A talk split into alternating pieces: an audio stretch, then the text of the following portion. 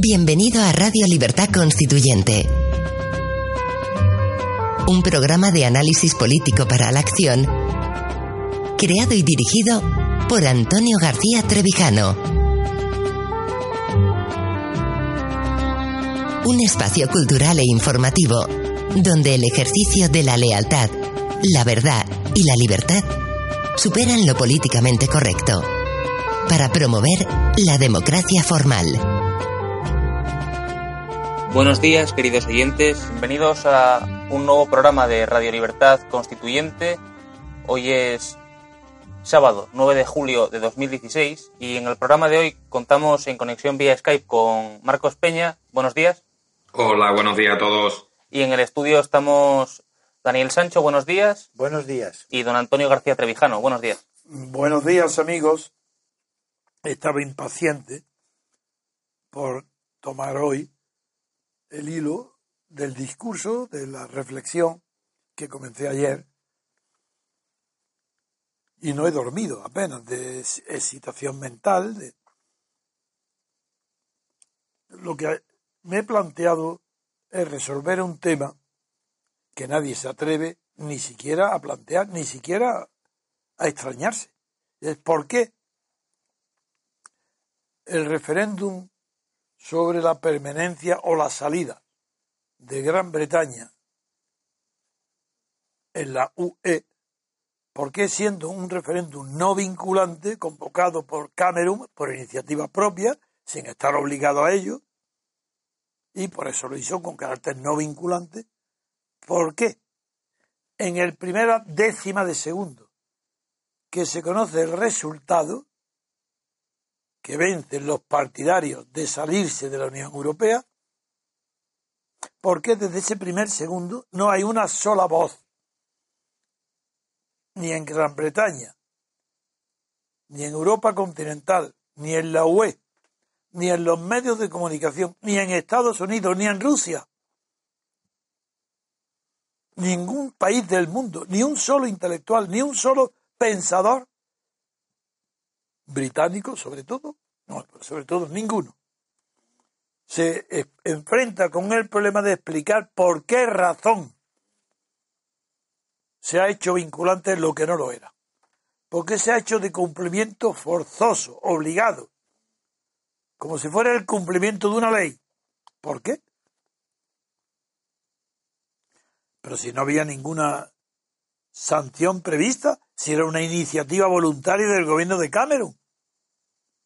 ¿Cómo explicar no solo el hecho de que todos consideren, sin que nadie lo haya dicho, que es obligatorio, sino que Cameron sale huyendo, despavorido, desaparece, organiza un prácticamente eh, eh, como el entrando un elefante en una cacharrería, no solo en el partido Tory, sino en el laborista, en todos los medios, el desconcierto.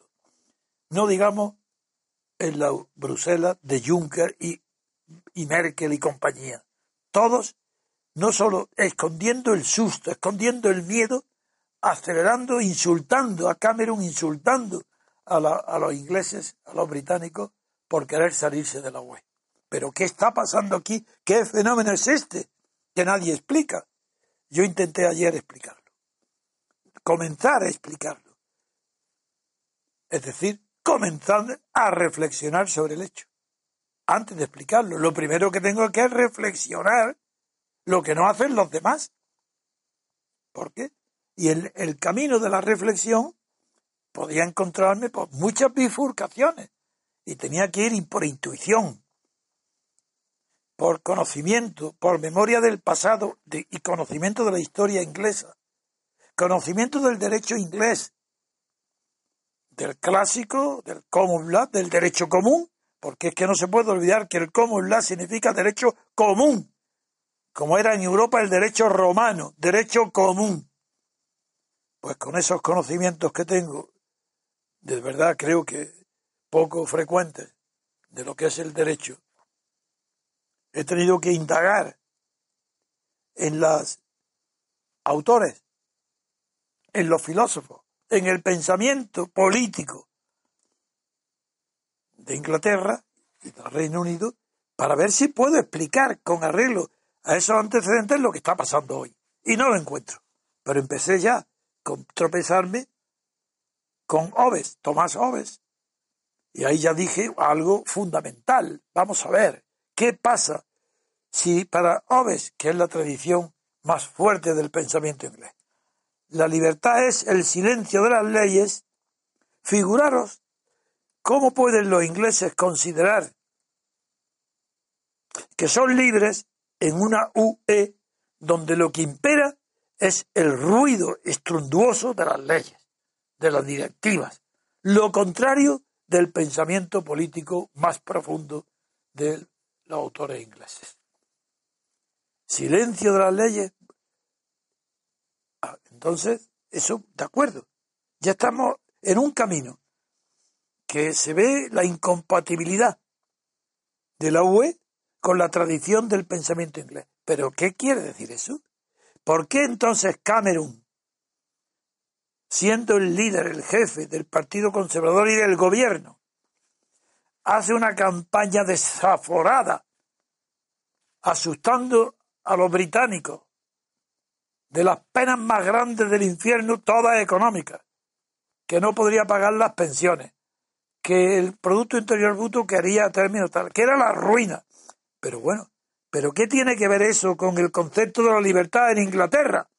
¿Por qué Cameron actúa como un vendedor callejero o como el dependiente de una tienda de ultramarinos, ofreciendo los peligros que implicaría cerrar el edificio o trasladarlo el domicilio? Esto no es inglés, esto no es británico. Eso era ya positivismo, pragmatismo sin ideales ningunos. Cameron se equivoca y predica no en el desierto, porque lo han seguido menos de la mitad, pero lo han seguido, lo han escuchado. Los que están, los que han perdido el concepto de la noción del derecho en Inglaterra, en el Reino Unido. Y claro, ayer repasé también el concepto negativo de la libertad concebida como lo no, la no obstrucción, todo lo que puedo hacer sin ser castigado. Soy libre cuando soy mi propio dueño, amigo Cameron. Pero sí que tú has dicho todo lo contrario.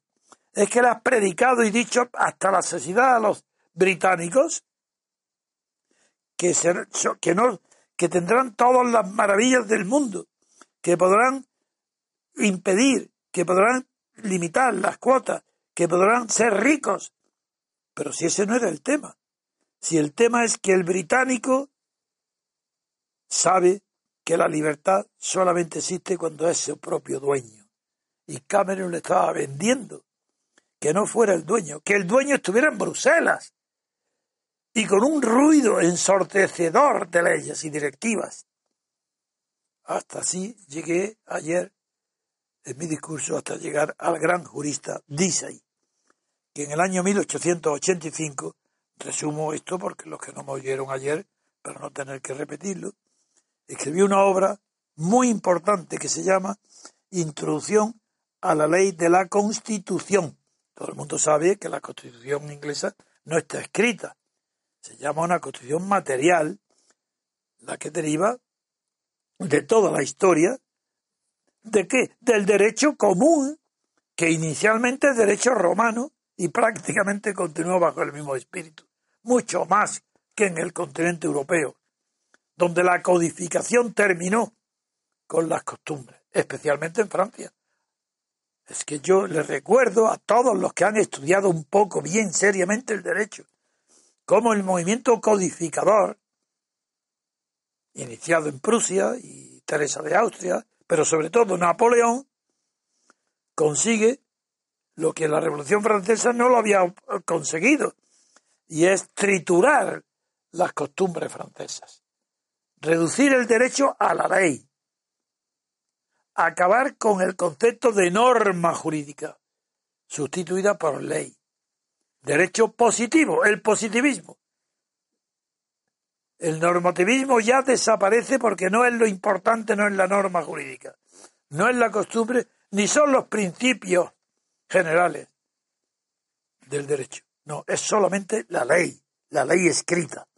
Pues bien, dice ahí este importantísimo autor que no fue comprendido en su época, y escribió la obra en 1885, murió ya en el siglo XX, no fue comprendido y después de muerto es cuando se ha entendido su célebre clasificación, que considera, uno, que lo más importante de todo la concepción jurídica del derecho británico, primero es la soberanía del Parlamento, es decir, el Parlamento es el rey. El equivalente al soberano. De Gobes, claro. El segundo término que dice, que desarrolla, dice el imperio de la ley. Ahí es donde va a ser incomprendido. Porque lucha con el concepto británico de que lo que hay es derecho común, no lo hay, es común lab. Y el tercero, que es el punto donde yo terminé ayer mi reflexión y donde voy a comenzar la de hoy. El tercer punto de dice, dice, se resume en un principio que es la coexistencia del derecho con la convención constitucional. Ojo, cuidado. Aquí está, aquí empieza mi reflexión, continúa mi reflexión. Porque hoy creo, sí, no he dormido, pero estoy satisfecho. Tengo más placer que me puede proporcionar nada en el mundo. Ni poder personal, ni dinero, nada me produce más placer que la creación del pensamiento político o jurídico. Y creo que he encontrado la solución al misterio esta noche. Por el camino que había emprendido ayer, no tenía la seguridad absoluta, pero me he encontrado que ha sido fructífero, que era acertado. En partir de dice del concepto de que el derecho en, en Gran Bretaña, en Inglaterra, coexiste el derecho con la convención a constitucional. Porque la constitución, como no está escrita, es una convención. Es decir, que no obliga, como las leyes positivas, que tienen jueces para aplicarlas. Pero amigo, es una convención constitucional que quiere decir una convención que es el fundamento de la unidad política, de la unidad y de la legislación y de la unidad política del Reino Unido. Especialmente de Inglaterra, claro, porque la incorporación de Escocia es posterior. ¿Qué significa esa unidad de la convención? Pues eso se llama tradición. Esa es la tradición. Eso se llama aparentemente, superficialmente, Cámara de los Lores. ¿Por qué existe una Cámara de los Lores? De designación de quién? De la tradición, de los monarcas. Eso no tiene nada que ver ni con la democracia ni con la libertad. En cambio, no es que tiene, es que es un producto natural de la tradición. Los nobles, la aristocracia, la antigua y la más moderna, forman parte de la Convención Constitucional. ¿Os acordáis? Mi extrañeza cuando la Cámara de los Lores sostuvo ante el asunto de Crimea y las sanciones a Putin en Rusia la misma tesis que la mía. ¿Os acordáis? ¿Qué significa esto? ¿Qué hay en el Reino Unido de superior a lo que hay en Europa continental? ¿Por qué es tan distinto y tan superior? ¿Por qué yo soy aquí un excluido? Sí, sí, un apartado, un apestado de, la, de España y también del continente europeo.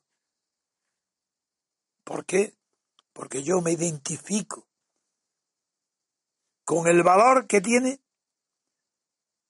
las normas morales que están incorporadas en las tradiciones.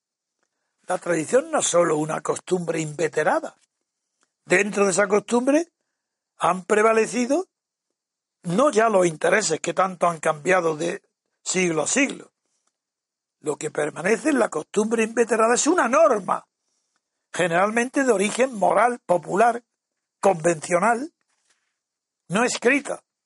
Sigamos por ese camino entonces. Yo lo he seguido y me he encontrado con esta noche con verdaderas sorpresas, siguiendo ese camino, porque yo no investigo y me río de todo el pensamiento jurídico, de todo el pensamiento filosófico, que habla de que son de investigar, investigar. Se investiga la materia, no se investiga en las cuestiones del espíritu, se investiga en la física, en la química, se investiga aquello que puede ser comprobado en un laboratorio.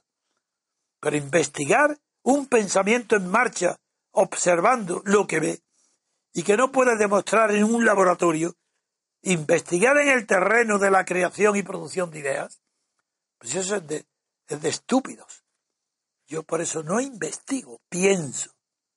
Y pienso críticamente. Porque el pensamiento no es repetir ideas que han nacido de otros tiempos. Eso será memoria, memoria de la idea. La memoria ayuda al pensamiento para no repetir pensamientos erróneos o poco profundos. La, esa es memoria. Pero la reflexión no es memoria. La reflexión es poner las cosas según su orden de importancia, de valor y de significación. Ordenar. Pero ordenar en la cabeza. El pensamiento es cosa de uno, no es cosa de varios. Lo que es cosa de varios es la acción. Pero el pensamiento es individual. Continúo en la aventura, por eso es una aventura el pensamiento.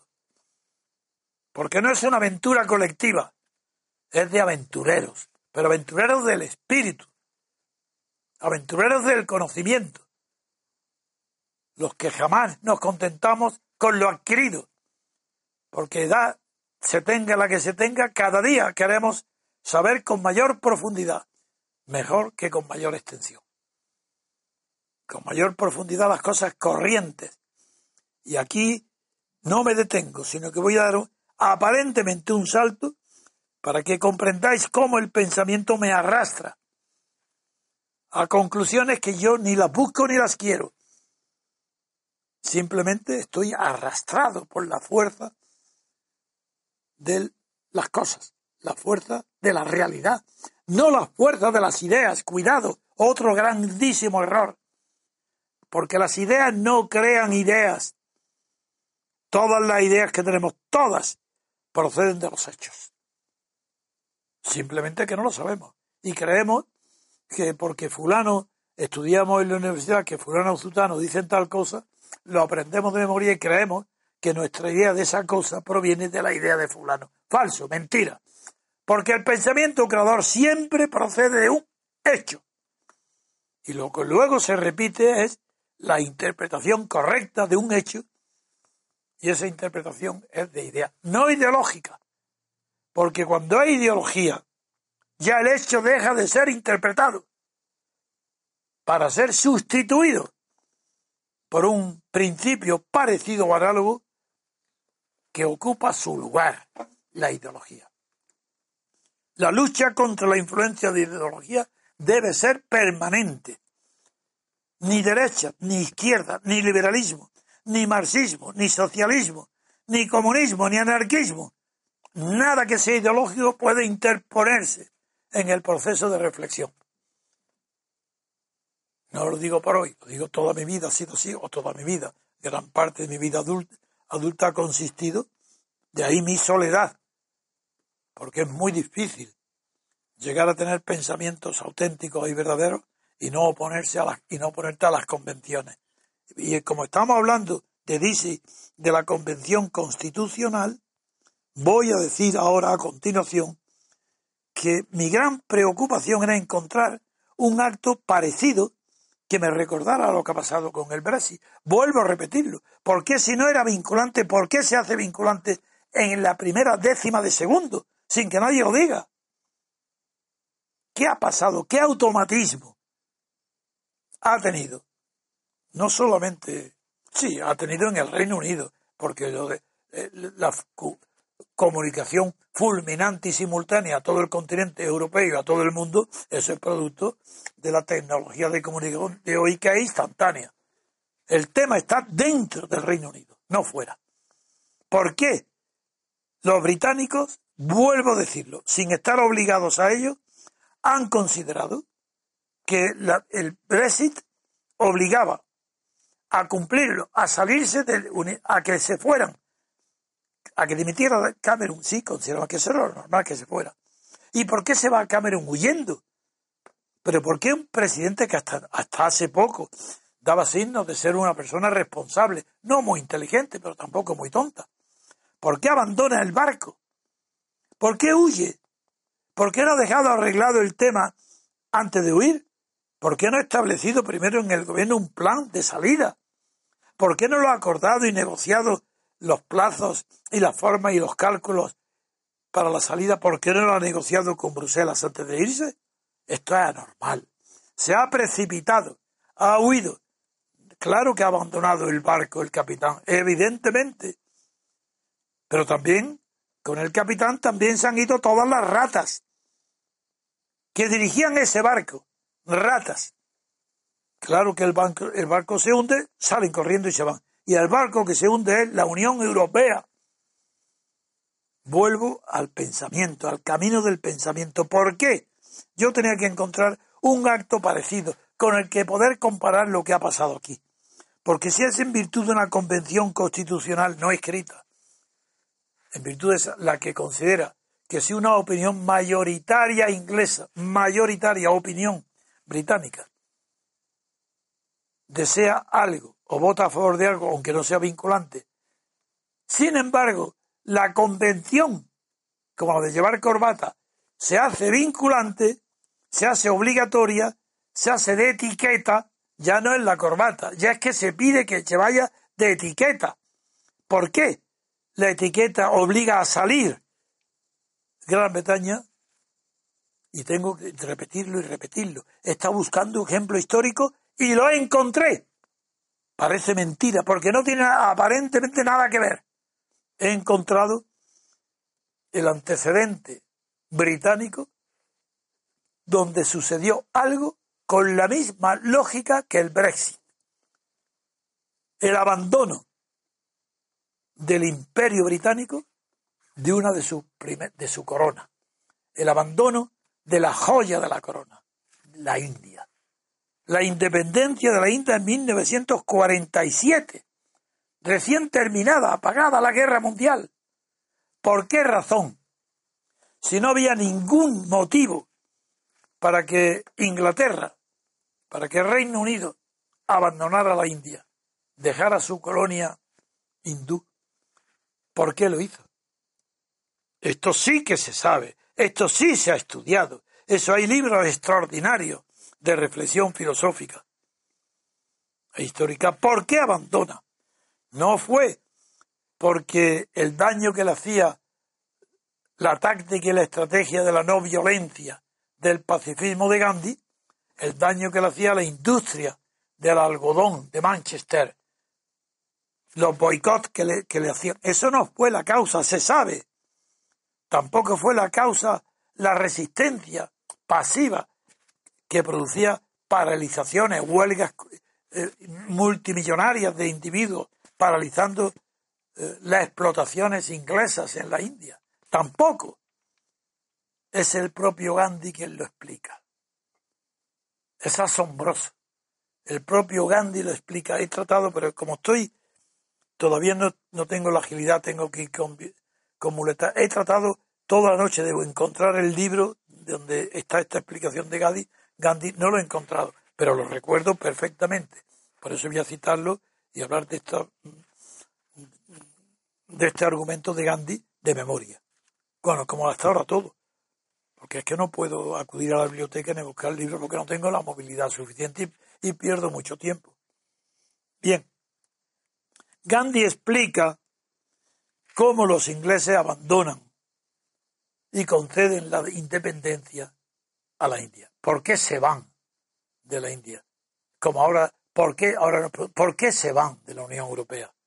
Veréis cómo es la misma lógica. dice Gandhi que no fue ni los beneficios ni las pérdidas económicas. Ojo, Cameron, de esto no tiene ni idea Cameron. Ese no era ningún motivo económico el que le induce a Inglaterra a perder, a dejar, a abandonar, a darle la independencia a, la India. No, todo razonamiento económico era baladí, absurdo. Y dice Gandhi que la independencia se produce cuando el, los dirigentes del gobierno inglés, el espíritu de conquista, de lucha, de esfuerzo que ha definido al gentleman inglés, digo a propósito, que no es ni tiene nada que ver ni con el hidalgo ni con el caballero español. Esto es otra cosa. Y que el gentleman tampoco es el gentilhombre. El gentleman es un modelo de conducta británica común a todas las clases sociales. Es más, que incluso es aplicable a las naciones y a los pueblos. Pues bien, el Reino Unido ha sido un gentleman en momentos decisivos de su historia. Fue un gentleman con Churchill para vencer con la resistencia absoluta del pueblo inglés a Hitler. Lo mismo que hizo Gandhi con la resistencia pasiva contra los ingleses. Churchill hizo la misma, la resistencia total. Recordar la batalla aérea el sufrimiento, sangre, sudor y lágrimas. ¿Recordáis todo esto? Bien, eso es el mismo espíritu de la resistencia de la India, de la resistencia pasiva. Segundo, hay un momento, explica Gandhi, en que las autoridades británicas comprenden que son inútiles las represiones, que por mucha represión, castigo, crueldad, sadismo del colono tan duro como era Inglaterra, sin piedad, actuando contra la colonia, cómo llega un momento decisivo después de aquellas célebres matanzas de inocentes que aparecieron carros con una ametralladora asesinando a miles y miles de personas reunidas en una plaza, mujeres y hombres sin armas ninguna en movimiento pacífico. Aquella conmoción fue tan grande que no allí, no allí, quiero decir, no en Bombay, no en Calcuta, no en Nueva Delhi, sino en Londres, en el centro del Parlamento, se conmovió al comprender que la lucha del pueblo inglés era la misma. El espíritu que la sostenía era el mismo del gentleman. Que el gentleman estaba en la India, eran los indios, eso lo explica Gandhi maravillosamente. Y entonces respetaron en la India respetaron en la resistencia pasiva, en la no violencia, en el sacrificio voluntario, en no oponerse a la violencia con violencia, a la violencia británica con violencia india. Al aceptar sus consecuencias, los, dirigentes, la inteligencia británica comprendió que aquel pueblo no estaba luchando por razones materiales, sino por lo mismo que el pueblo inglés luchaba por mantener las colonias. Por dignidad, por orgullo, por amor propio.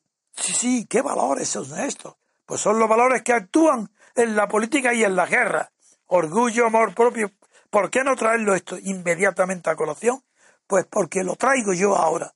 Porque en el año 47 se produce, sin ser obligatorio, porque nada, la, se sabe que la política es una relación de fuerza, una relación de poder.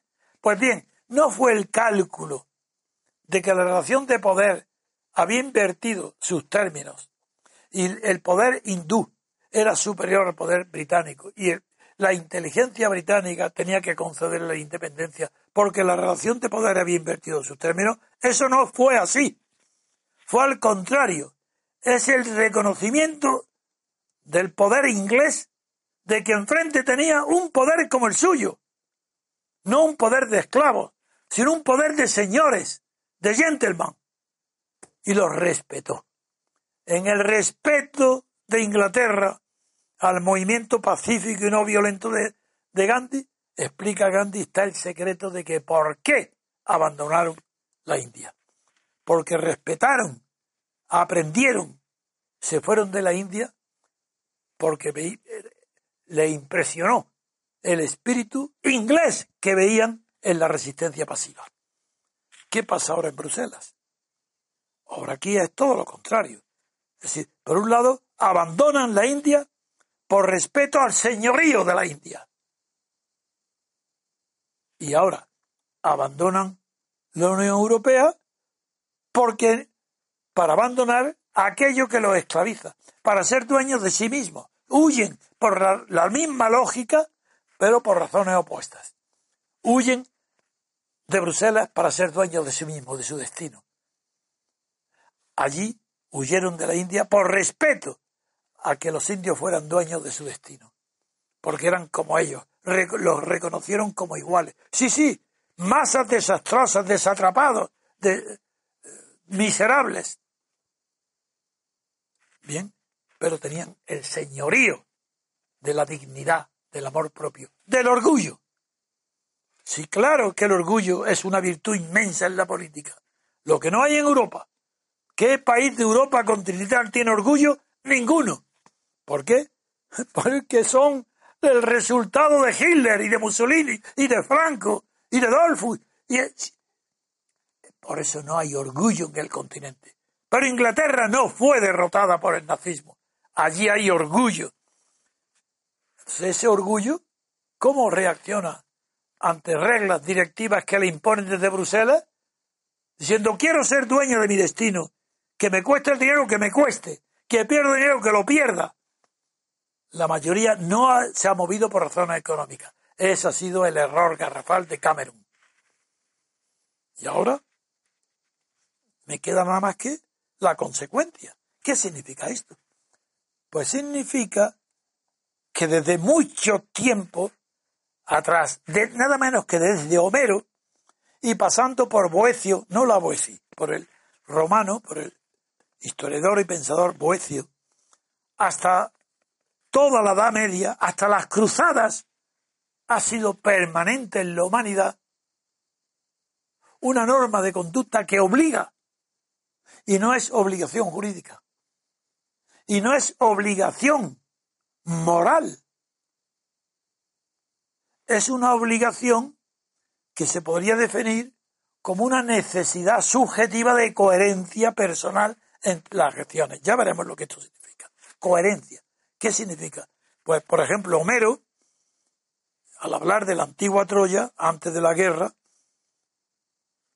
cuenta cómo la conducta ejemplar de los dirigentes de Troya, según el rey de Troya que hablaba, obligaba a seguir actuando sin que haya leyes escritas y sin constituciones, obligaba a seguir actuando con la misma coherencia que en el pasado había adquirido la dignidad de unas costumbres de unas personas. Boecio viene a decir lo mismo en Roma. Pero luego, en toda, no solo es fundamento de las cruzadas para los señores feudales que se embarcan en las cruzadas, no todos, por el mercantilismo de salvar o negociar con el cielo la salvación de sus almas, con la compra de las bulas papales que perdonaban no solo los pecados del presente, sino también los pecados del porvenir. No solo era eso, eso era para los soldados.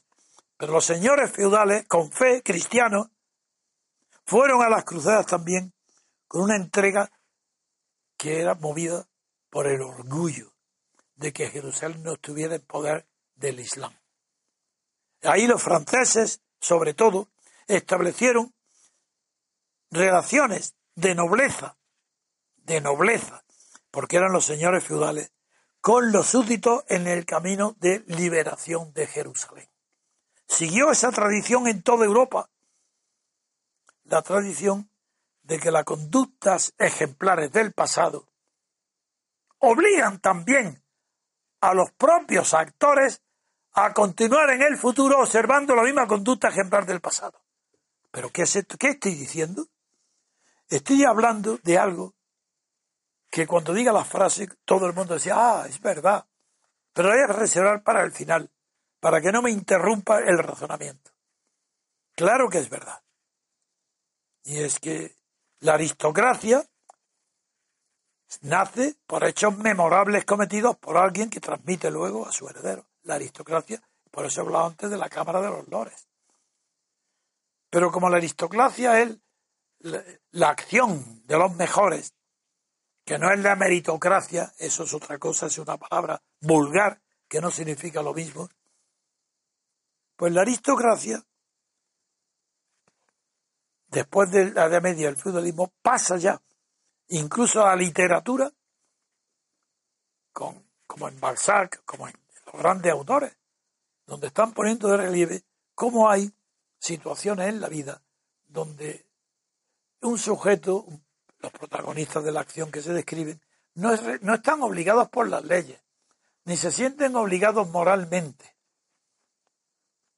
Es decir, no hay una obligación moral ni una obligación jurídica, pero se sienten obligados los que tienen una conducta ejemplar a continuar siendo ejemplares. Y es una obligación. ¿Sabéis cómo se llama? Lo voy a pronunciar ya para que enseguida sepáis por dónde voy. Porque esto crea nada menos que una pandemia, no, no, es, no me acuerdo la palabra pandemia, que es esos dichos breves como axiomas que parecen consagrados nada más que pronunciarlo y que no hay que demostrar. Pues es uno de los ejemplos más típicos de esta pandemia, o panedia, es que no me acuerdo exactamente la palabra, es un dicho que dice, noblesse oblige. La nobleza obliga. Este es un dicho francés. Es en Francia de donde sale, pero es Inglaterra donde se transforma en algo extraordinario. Noblesse obliga. Ah, luego hay una obligación de conducta que no procede de las leyes, que no procede de la costumbre colectiva, sino que procede de una, de una costumbre de la acción pasada de una persona, de un pueblo, de una nación. Nobleza obliga. La nobleza. Porque he sido noble en el pasado, me considero que estoy obligado a seguir siendo noble en el futuro. Lo que me obliga es mi vida pasada. El ejemplo. Ser ejemplar. ¿Y qué es la aristocracia? Ese es el origen de la aristocracia. Nobleza obliga. Por eso está elegido como término, como divisa, en los escudos heráldicos. Nobleza obliga. ¿Qué es lo que obliga a la nobleza? ¿Qué nobleza es la que obliga a que se, al Brexit? Ahí está la solución.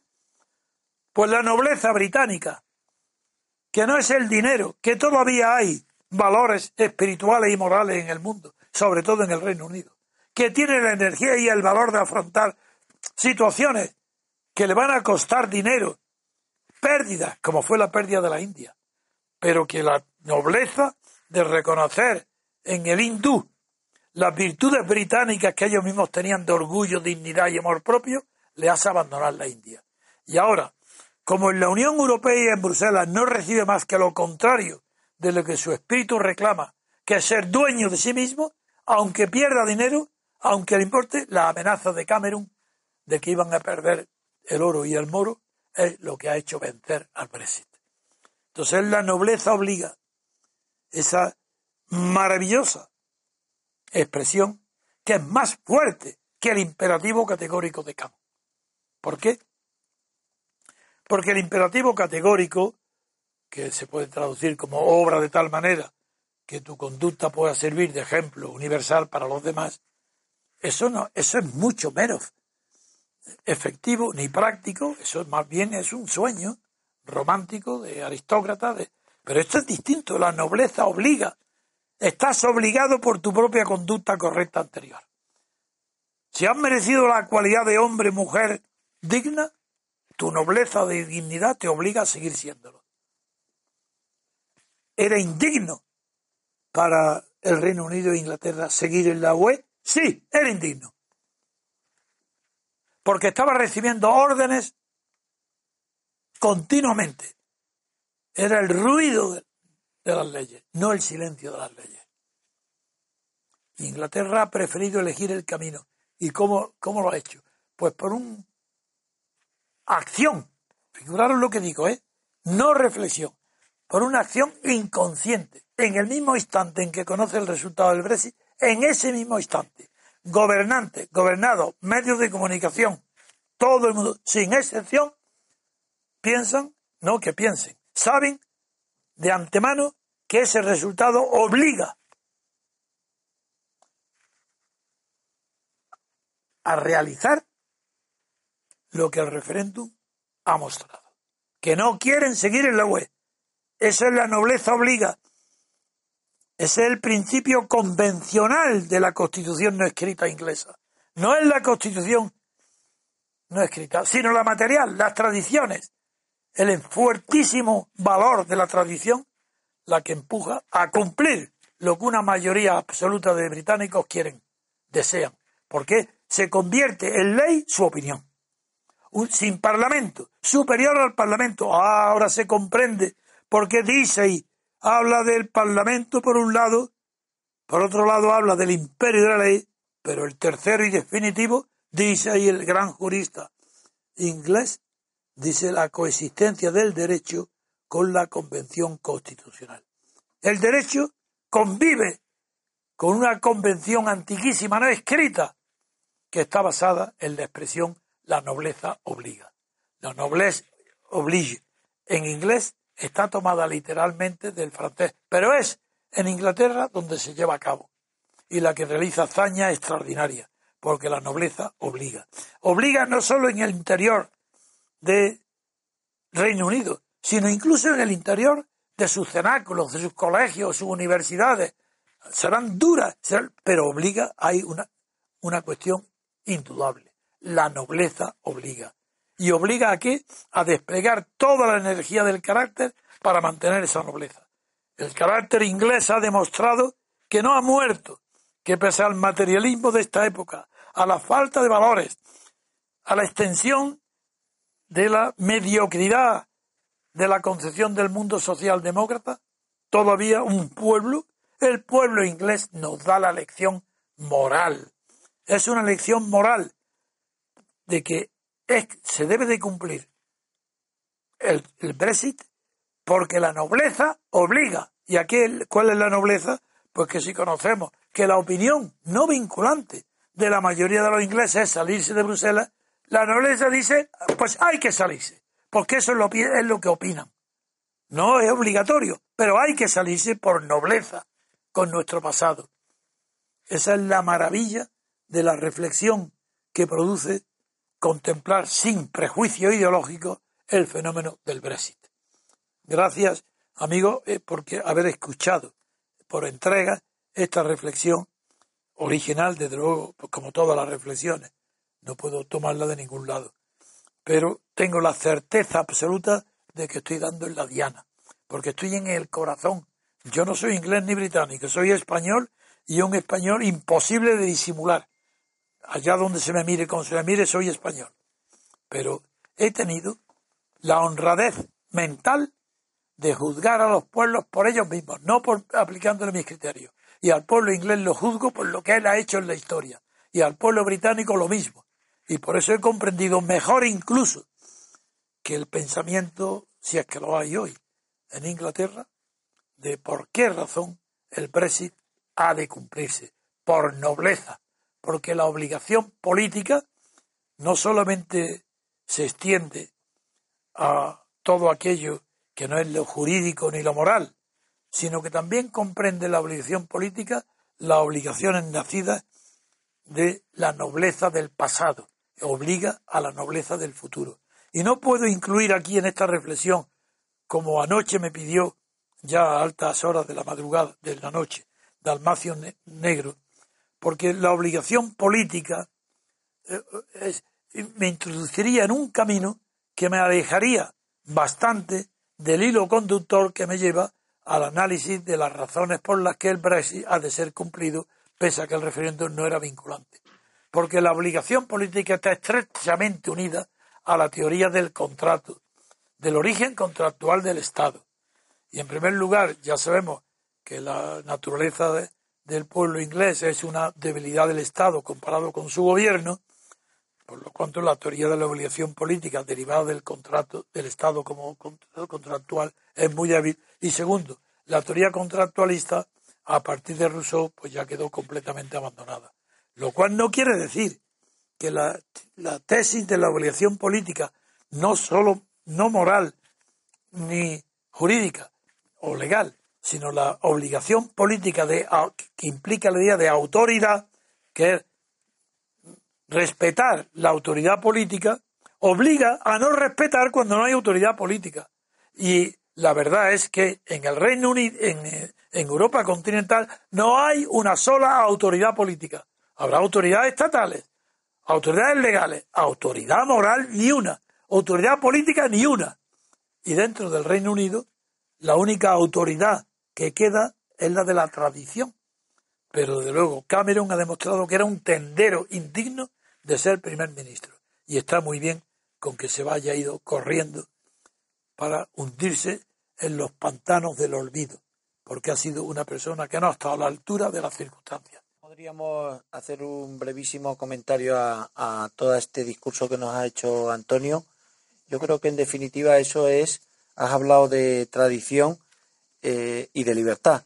Yo creo que es la forma que tienen los ingleses de concebir la libertad, que no es más, no es más que la forma de plasmar su idea de democracia. Es decir, cuando hablamos de democracia en España, si existe, si no existe, Trevijano niega rotundamente la existencia de democracia en España, bueno, pues indudablemente cada democracia, cada país es un mundo y la forma que tienen los ingleses de entender esta democracia es, como muy bien has explicado en estos 45 minutos, a partir de la tradición y a partir de las instituciones, la nobleza de los lores, etcétera, etcétera. Entonces, bueno, era simplemente quería comentarnos eso. No sé si convendría añadirlo o pasar a otra a otra noticia. No, yo creo, bueno, si tú quieres decirlo, añade. Marcos, ¿tú Marcos quiere decir algo y luego pasamos a otra noticia, ¿sí? Yo eh, eh, simplemente quería eh, subrayar algo muy, vamos, muy concreto y es que Jelinek cuando hace referencia a la naturaleza y justificación del Estado, que hace una pequeña referencia a lo que son las tesis, evidentemente contractualistas, y hace referencia a la tradición que enlaza inmediatamente con lo que constituye la constitución material y luego aquellos estados que requieren una constitución formal o bien leyes constitucionales, como lo llamó Carl Smith, hace referencia a Inglaterra y, lo que viene a referirse es que cuando en, eh, cuando aquellos países, en aquellos estados, existe una tradición tan fuerte, tan unida y, tan, y existe una convicción de, o una obligación por parte, y además utiliza la palabra, una, una convicción igualitaria en el que todo obliga o la tradición obliga tanto para atrás como para adelante, considera injustificado que se dote de una constitución formal, porque ya la constitución material asume la constitución formal. Es decir, que mm, en Inglaterra como consecuencia de su, efectivamente, del common law y de la fuerza que tiene su costumbre y su tradición, le es inútil dotarse de una constitución formal, porque tiene tal obligación, tal convicción el pueblo inglés de respetar sus costumbres, efectivamente la nobleza obliga, de su pasado, que también lo vincula para el futuro, que es innecesario efectivamente darse una constitución. Marco, Marco, sí, eh, sí. escúchame, este es un tema apasionante que habrá que desarrollar en su momento y se me ocurre de entrada, se me ocurre de entrada cuál es el origen de por qué el pueblo inglés tiene este concepto de libertad y de democracia, posiblemente el origen se encuentre, estoy especulando, en la reacción frente al absolutismo de Enrique VIII, que, fue, que fue un rey absolutamente criminal que hace nacer el germen de lo que luego va a ser la revolución inglesa. pero hay, algo mucho más concreto y es la guerra de la gloriosa. Claro, pero el precedente. No, no, no, pero es que la guerra y la gloriosa se hace en nombre de protestantismo y mm. parlamento. Exacto. Esa fue la, la, gloriosa. Sí, sí, sí, eh, no es tanto, no, no, no, no es tanto contra el absolutismo, porque tan absolutista o más era todavía los estuardos. Y en la guerra de, contra los estuardos. No, no, el origen, el origen concreto está en lo que acabo de decir, en la guerra. la, la, gloriosa se hace en nombre de la movilización popular cuando lo que escribe está escribiendo en Holanda porque está en el exilio. Se produce la, la, guerra victoriosa, ganan, eh, ganan los protestantes, no tienen rey y llevan a Guillermo Dorante rey y a la que estaba casado con una sí Guillermo Dorán sí sí que estaba casado con una Tudor. y lo nombran rey de Inglaterra. Y Locke que estaba en Holanda se va con él. se va con ella con la reina Ana después un mes después. Y es ahí donde arranca toda la fuerza de la, de la libertad. Pero la, pregunta que yo hago, y no quiero extenderme más porque tenemos que avanzar en el programa, y quizá habría que invitar un día a Dalmancio también en esta, en esta charla, junto con Marcos, es por qué anida en el pueblo inglés este concreto concepto de libertad, esta idea de democracia. ¿Eh? La tradición. Sí, pero tiene que haber una razón, un por qué. ¿Por qué el pueblo inglés es tan defensor de este modelo? Pues mira, eso está en ya sería muy largo de explicar. Vamos, que bueno, vamos a, ver. y hay que dar planteado, sí, Pero quiero decir que me apasiona el tema. De todas maneras, Marcos, ¿tú tienes alguna noticia de la que quieras eh, hablar ahora o comentar? Pues mm, yo, bueno, la, noticia que ocupa los periódicos tanto el mundo como el país es... un segundo de música, un minuto y ya pasamos a otra noticia. Perfecto, perfecto. Si va a hablar otra noticia ya requeremos una pausa. Bien, queridos oyentes, enseguida reanudamos la emisión. Estás escuchando Radio Libertad Constituyente. Recuerda que también puedes consultar e informarte a través de nuestro sitio web en www.diariorc.com. Encontrarás criterios, artículos sobre teoría política, documentos y todo tipo de información variada acerca del movimiento ciudadano hacia la República Constitucional.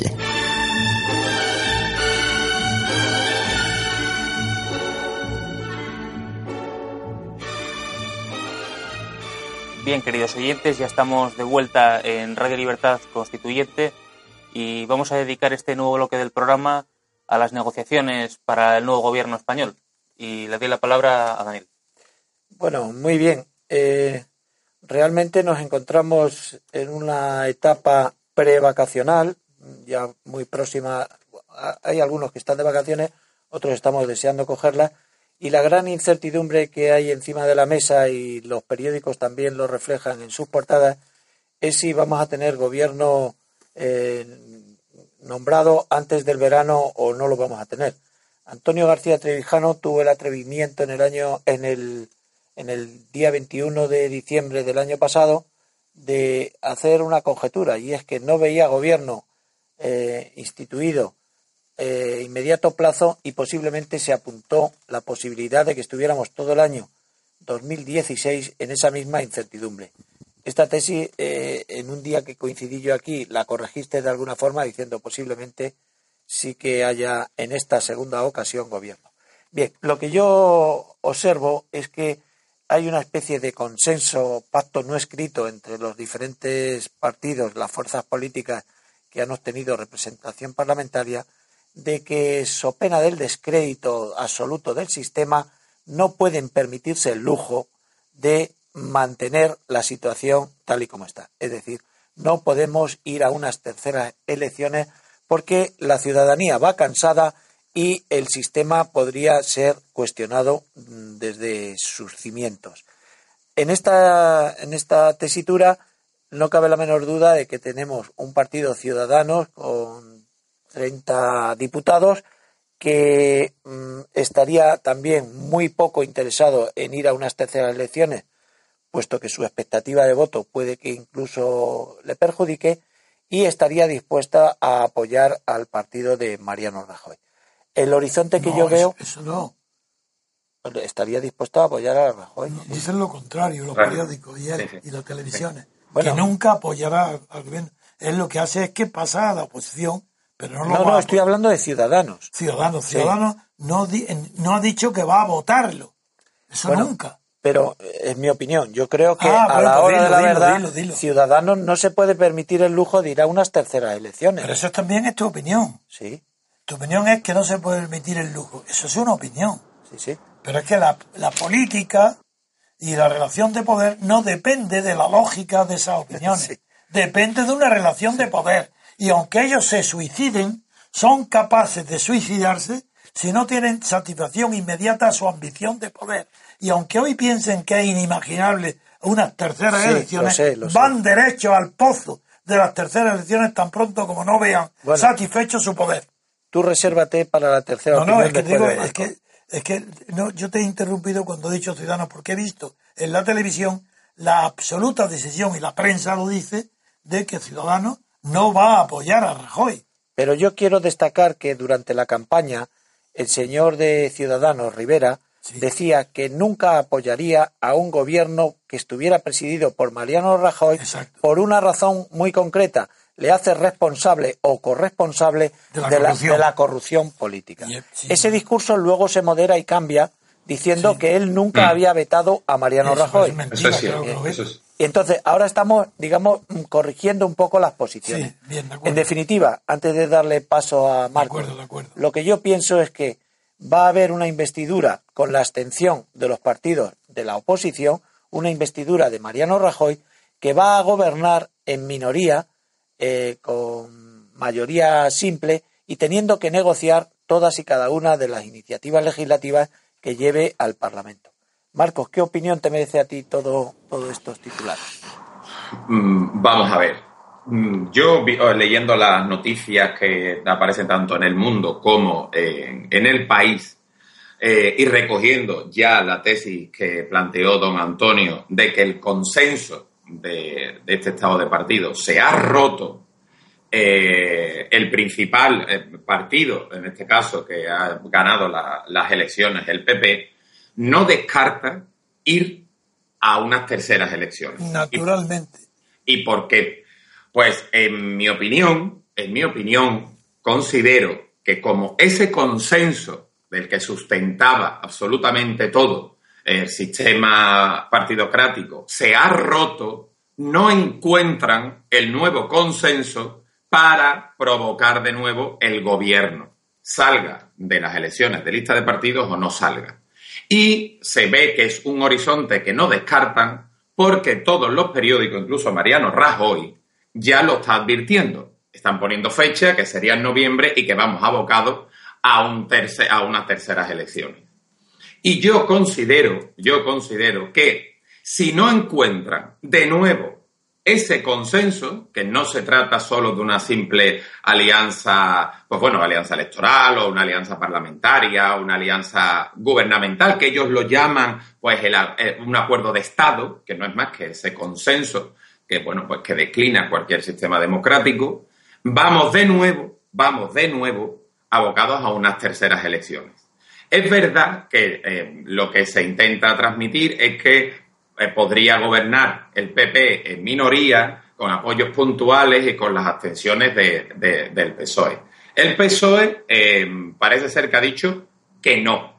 Parece ser que ha dicho. Está, está hoy reunido precisamente en ese tema. Sí, sí, parece ser que no.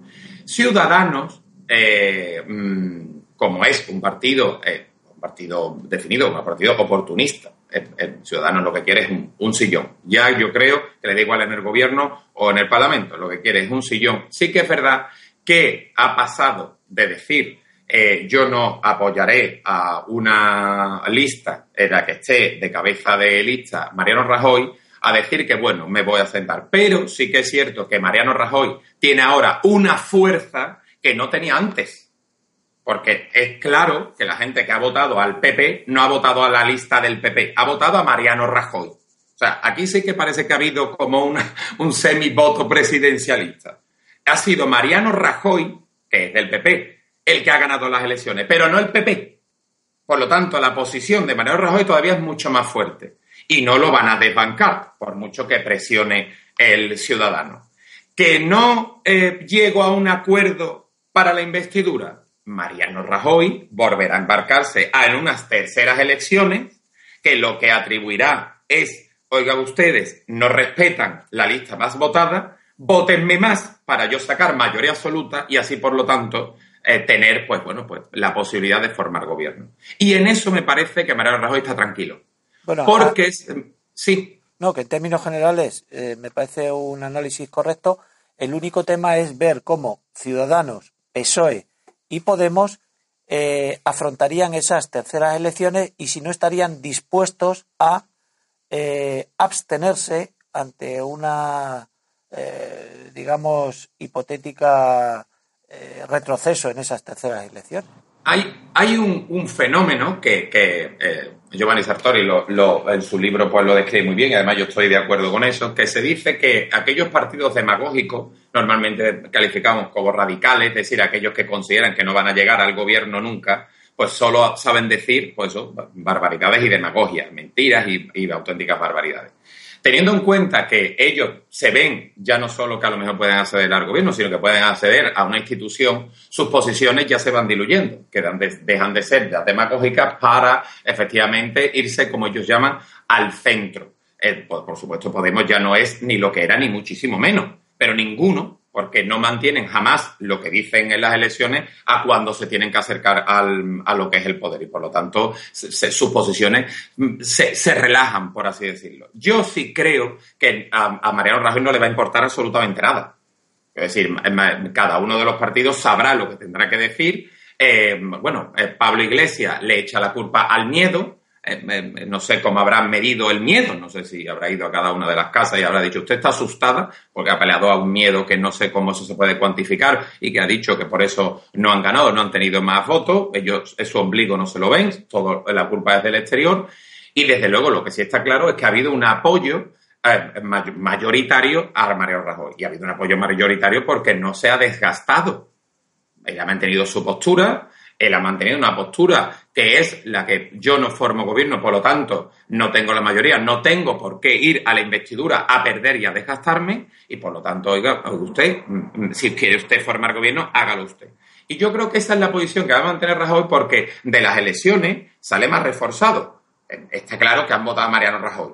Y Mariano Rajoy ya contempla la posibilidad de las terceras. Y en las terceras dirán, oiga, yo he sacado un millón de votos más y estas personas no me lo han permitido. Votenme más. Y en las terceras, pues supongo. Lo demás, yo creo, Mariano Rajoy, ¿cuáles serán las posiciones? Pues las posiciones de partidos oportunistas, sobre todo los minoritarios. El, em, el, PSOE intentará no desgastarse en una posición para que no lo consideren o lo tachen como un partido que va en contra de los intereses del Estado y los otros minoritarios serán oportunistas donde digo, digo, digo, Diego. Es decir, eh, Podemos será capaz de irse a la derecha sin lugar a dudas y mm, considerando que son políticas sociales y ciudadanos, pues como, cualquier partido que se tacha de centro, que, no existe. Oye usted, yo apoyo todo lo que sea con tal de quedarme en el Parlamento. Por lo tanto, eso yo no creo que, le vaya a, afectar al PP. Ese es mi planteamiento.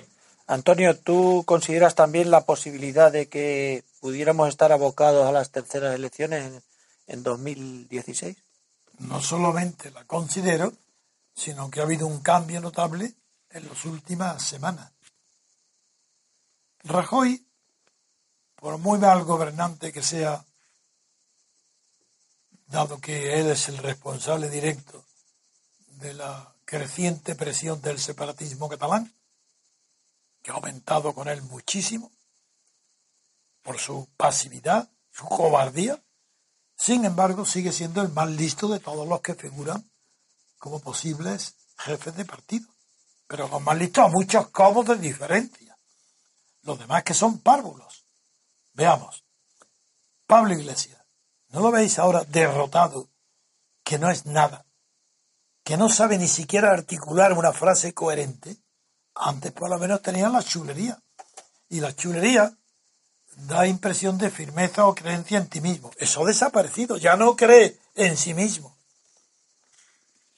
Rivera, un oportunista como Rivera, que hasta antes de ayer está poniendo veto directo a la persona de Rajoy y lo retira, no para apoyarlo. Yo lo que he corregido a ti es la palabra apoyar, no el razonamiento, sino porque no lo está apoyando, eso no.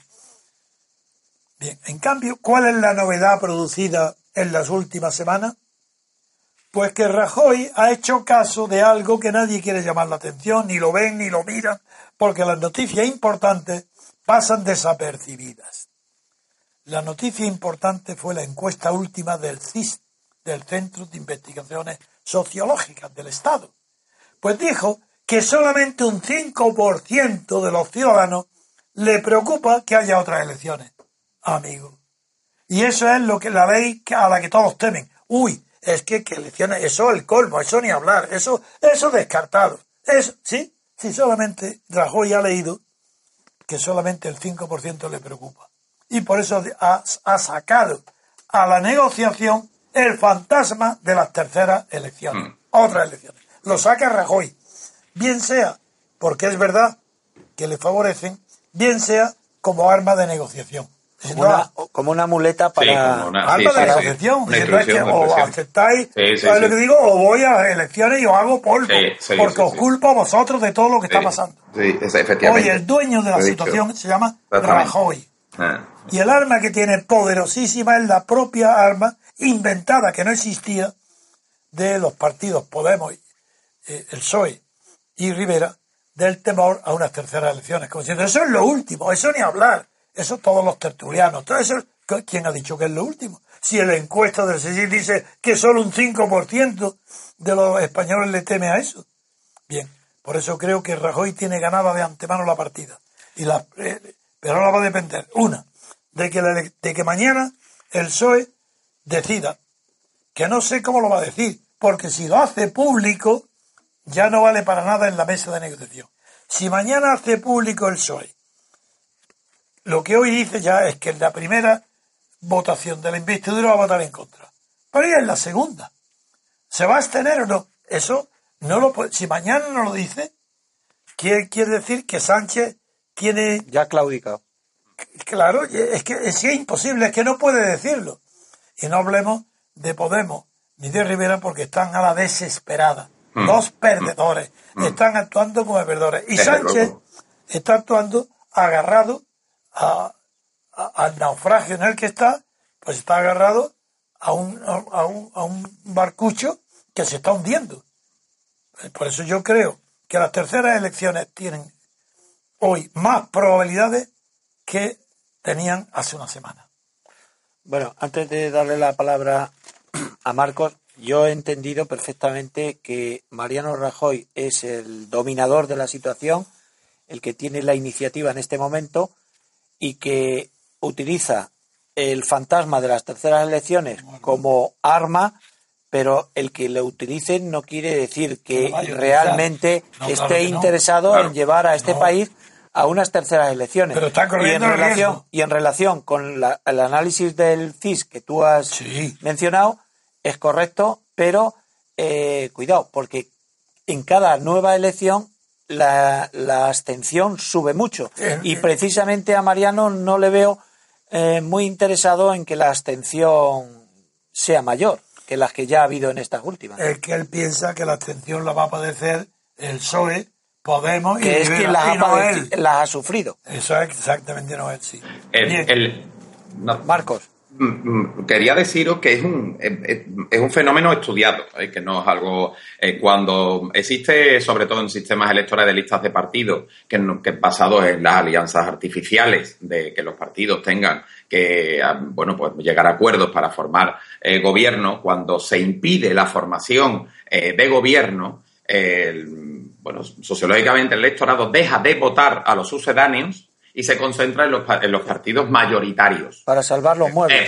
claro, llega un momento en el que dice, oye usted, eh, no, no, voto a aquellos que son sucedáneos, ciudadanos sería del PP. Y que están eh, impidiendo. efectivamente, y concentran el voto en las listas más. Por eso, PP eh, cada vez tiene más votos y confía en, bueno, pues, en esa tendencia que está estudiada y que efectivamente cada vez tiene más votos y sin embargo los sucedáneos y los nuevos cada vez sufren más el desgaste porque consideran que es un obstáculo para formar gobierno. Por eso se atrincheran en ese mantra. Es decir, ustedes no me dejan, ustedes no me dejan, eso cala en la sociedad y por lo tanto cuando volvamos, eh, oye, a, votar, pues vamos a concentrarlo en la lista. En este caso está perdiendo, está retrocediendo el PSOE, pero sí que se está concentrando en un partido mayoritario de toda la vida eh, que, es el PP. Además, considerado que, bueno, mire usted, mire usted, la economía va mejor, por lo tanto, vóteme a mí, ¿no? Es un fenómeno que, bueno, que está estudiado, es decir, que está comprobado. Que está estudiado y que, lo conocen.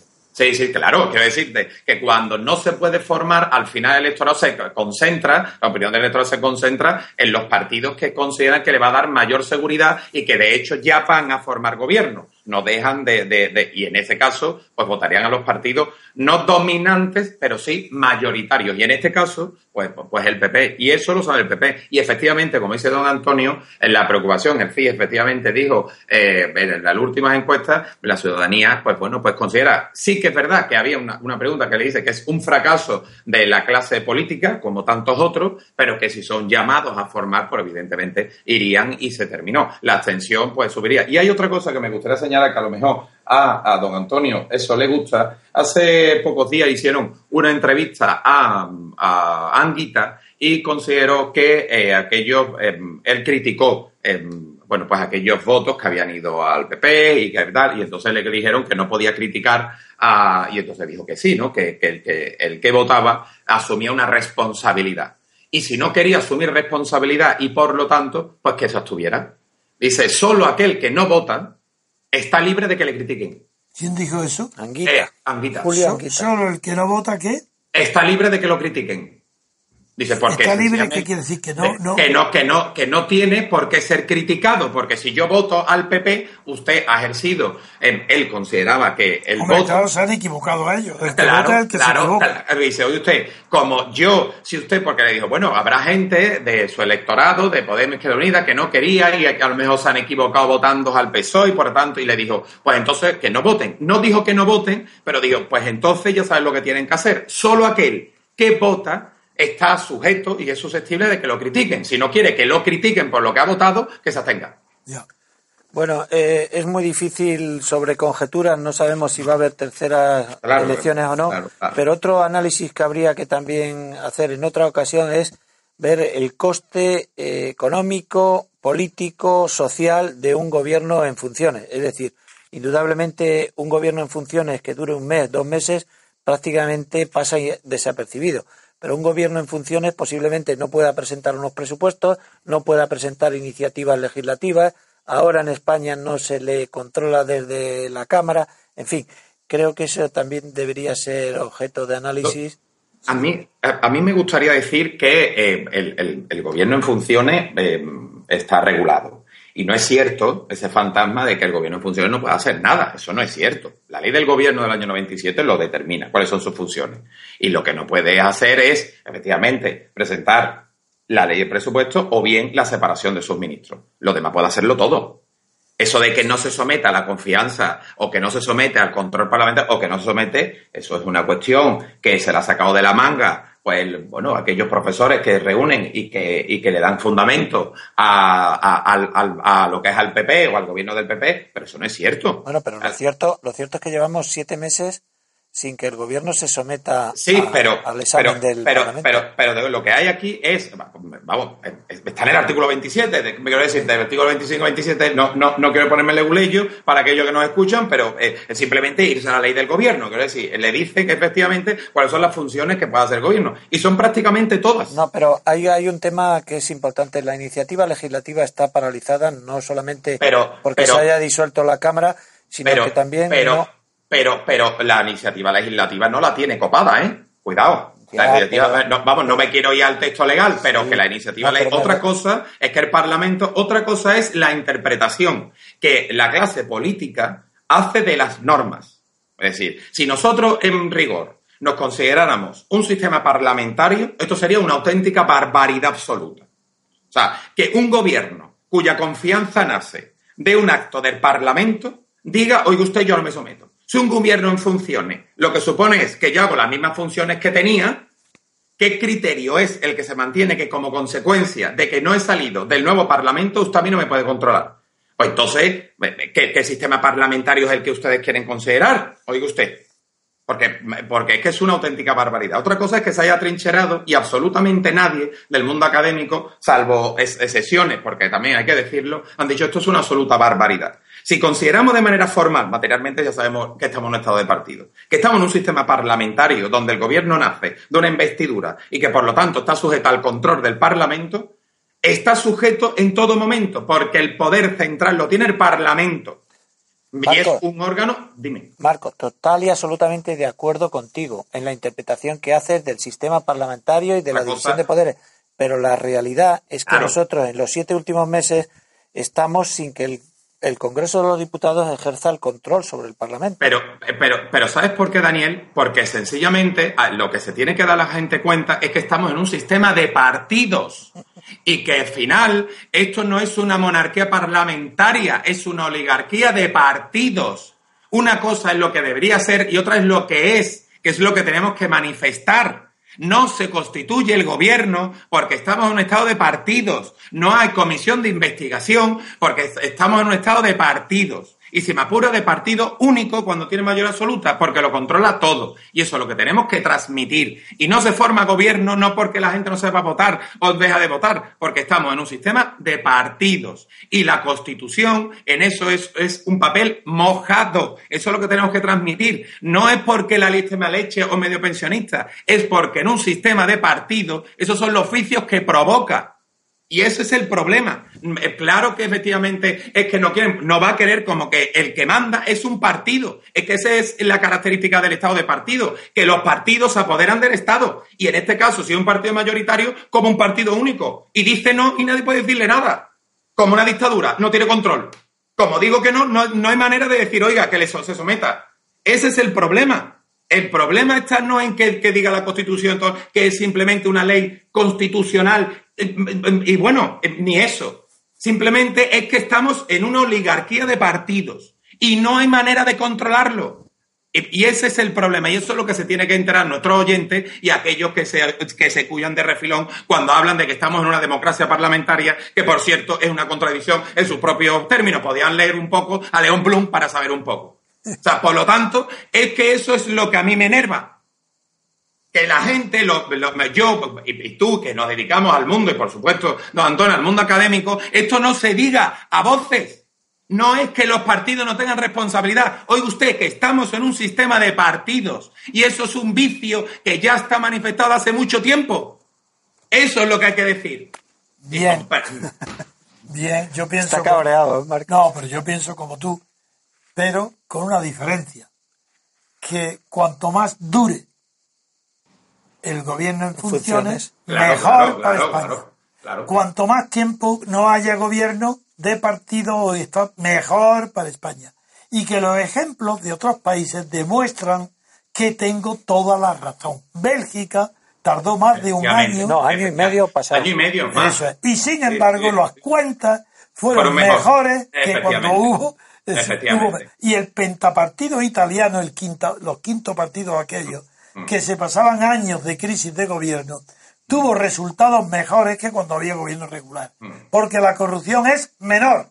Mm, porque hay menos iniciativa, hay menos corrupción y hay menos leyes. Pero si el defecto del Estado de partido es que las leyes se multiplican como hongos, porque se legisla para casos particulares dándole una redacción general. Si no hay leyes, hay privilegios para las fincas, las eólicas, las aeronaves. si todos son privilegios redactado en forma general de leyes. Por eso, cuanto más dure, si en funciones, mejor. Cuanto la crisis sea mayor, mejor para nosotros. Cuanto más pronto se produzca el hundimiento del sistema del Estado de partido, mejor para nosotros. Cuanto mayor aumente la abstención, mejor para nosotros. Y si Rajoy provoca con su carta fuerte, su carta en la manga, que es la amenaza, de unas terceras elecciones, mejor que la haga y que le salga por la culata, que tenga que celebrarla y que la haga. Que la haga porque eso sí que está asustando de verdad a Podemos, a Rivera y al PSOE. Y como piquen, habrá terceras elecciones. Y si hay terceras elecciones, yo lo digo ya. El MCRC, mira, solamente en Twitter, en las últimas conferencias mías, tengo más de 7.000 seguidores, 7.000, cerca de 8.000. Yo os digo, como haya terceras elecciones, el MCRC va a movilizar a 10.000 personas como mínimo para que se presenten en todas las mesas de España para hacer lo que han hecho pues 10 personas en las anteriores. Decir que van a romper las papeletas de voto ante la mesa para que sean allí en las mesas aplaudidos, como ha pasado ya en estas elecciones pasadas. Con eso yo creo que podemos dar por terminada por el tiempo que llevamos. Bien. Pues bien, queridos oyentes, aquí concluye este programa de Radio Libertad Constituyente. Les invitamos a que se suscriban a nuestro canal en la aplicación iVox y les recordamos que ya pueden conseguir la obra de Don Antonio, editada por ediciones MCRC, a través del enlace que van a encontrar en la descripción de este mismo podcast a diariorc.com. Y sin más, despedimos la emisión hasta mañana domingo. Buenos días. Gracias por escuchar Radio Libertad Constituyente.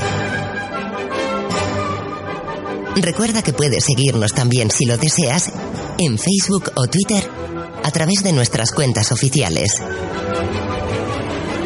Busca el texto Diario Español de la República Constitucional en Facebook y pulsa en me gusta para seguirnos. Busca Diario RC en Twitter para localizarnos también en esta red social. En la plataforma YouTube puedes visualizar información diversa a través de los canales Tercio Laocrático y Libertad Constituyente TV.